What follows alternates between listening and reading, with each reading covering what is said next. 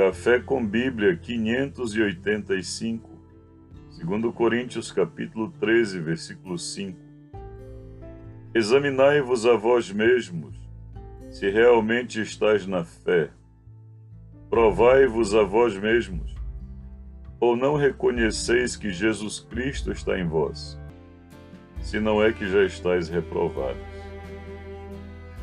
Fazer uma autoavaliação requer um alto nível de maturidade e caráter.